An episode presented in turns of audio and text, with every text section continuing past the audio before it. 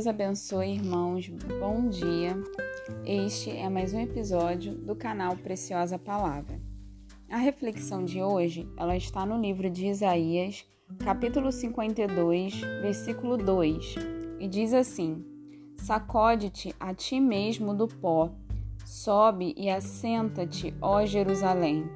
Afrouxa por ti mesmo os grilhões do teu pescoço ó cativa filha de Sião. Quando eu li esse texto, a principal mensagem que veio ao meu coração é que Isaías aqui ele estava profetizando sobre um cativeiro futuro, que no caso do povo que vivia em Jerusalém era o cativeiro da Babilônia. O povo, por si só, eles não poderiam ser libertos do cativeiro por deles mesmos, por vontade própria. Eles não simplesmente não poderiam se rebelar e sair de lá. Não, eles tinham que aguardar o tempo certo. O cativeiro duraria 70 anos e depois dos 70 anos, o próprio Senhor reconduziria eles a Jerusalém novamente. Só que o que me chamou a atenção aqui é que o Senhor dá uma ordem a esse povo que ficou cativo de coisas que eles poderiam fazer para diminuir o fardo, diminuir o sofrimento deles enquanto eles estiverem cativos. Lembre, a responsabilidade por libertar do cativeiro era do Senhor. O Senhor faria isso no momento certo.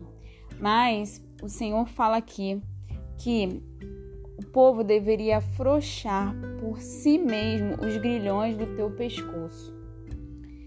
E essa é a mensagem que eu trago hoje para o nosso coração. Às vezes a gente está passando por um momento difícil, um momento de prova, um momento de luta, em que a gente olha e não vê solução e depende exclusivamente da solução que vem do Senhor.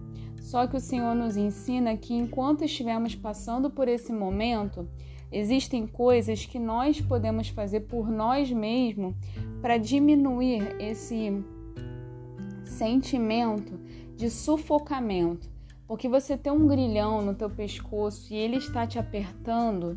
Eu imagino que deve ser uma, uma sensação horrível, você deve se sentir sufocado, você deve tentar puxar o ar e não consegue, e aquilo deve incomodar, deve machucar, ferir.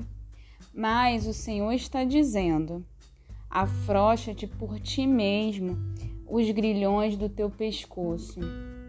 Em vez de apertar mais, você tem que afrouxar. Existem questões na nossa vida que o Senhor vai tratar no tempo certo, mas enquanto não trata, não tente piorar a situação. Eu sei que às vezes dói, às vezes machuca. Eu sei que às vezes você se sente mal, se sente aflito, angustiado, mas você pode afrouxar a situação. Existem pessoas que estão ao nosso redor que fazem algumas coisas que para a gente incomoda. Para a gente aquilo gera alguma aflição. Mas nós não temos como mudar pessoas. O único que pode mudar pessoas é o Espírito Santo. Então não adianta você ficar tentando mudar por si mesmo, não adianta você ficar dando murro em ponta de faca a pessoa ela é assim, ela cresceu assim, ela vai continuar assim. Até que o Senhor mude o coração da pessoa, o que for necessário mudar, porque às vezes também a gente quer mudar o que a gente acha que é certo, mas para o Senhor não, não, não precisa mudar aquilo, a gente quer mudar o que incomoda a gente. Mas será que a gente está agindo com justiça? Será que aquilo realmente é o que o Senhor quer tratar, o que o Senhor quer mudar? Então, enquanto o Senhor ele não faz essa obra, não muda, você tente não ficar apertando o grilhão do teu pescoço. Não fica tentando resolver a situação por você mesmo. Não tente mudar pessoas. Quem pode mudar pessoas é o Espírito Santo de Deus. Não tente ficar dando murro em ponta de faca.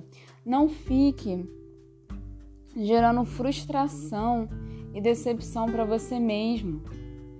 Tente aceitar aquela pessoa da forma que ela é e, na medida do possível, tente levar o relacionamento da melhor forma possível. Se você tem um chefe hoje que te incomoda, tem um chefe que te maltrata, Considere isso. Afroche do seu pescoço o grilhão. Tente fazer com que aquilo te incomode o mínimo possível, porque de certa forma também o inimigo muitas vezes usa a pessoa para nos afligir, para poder nos machucar. E às vezes a gente fica clamando assim: Senhor, muda, muda, muda, me tira, faz, faz, faz, acontece. Sendo que existem atitudes que somos nós que temos que tomar.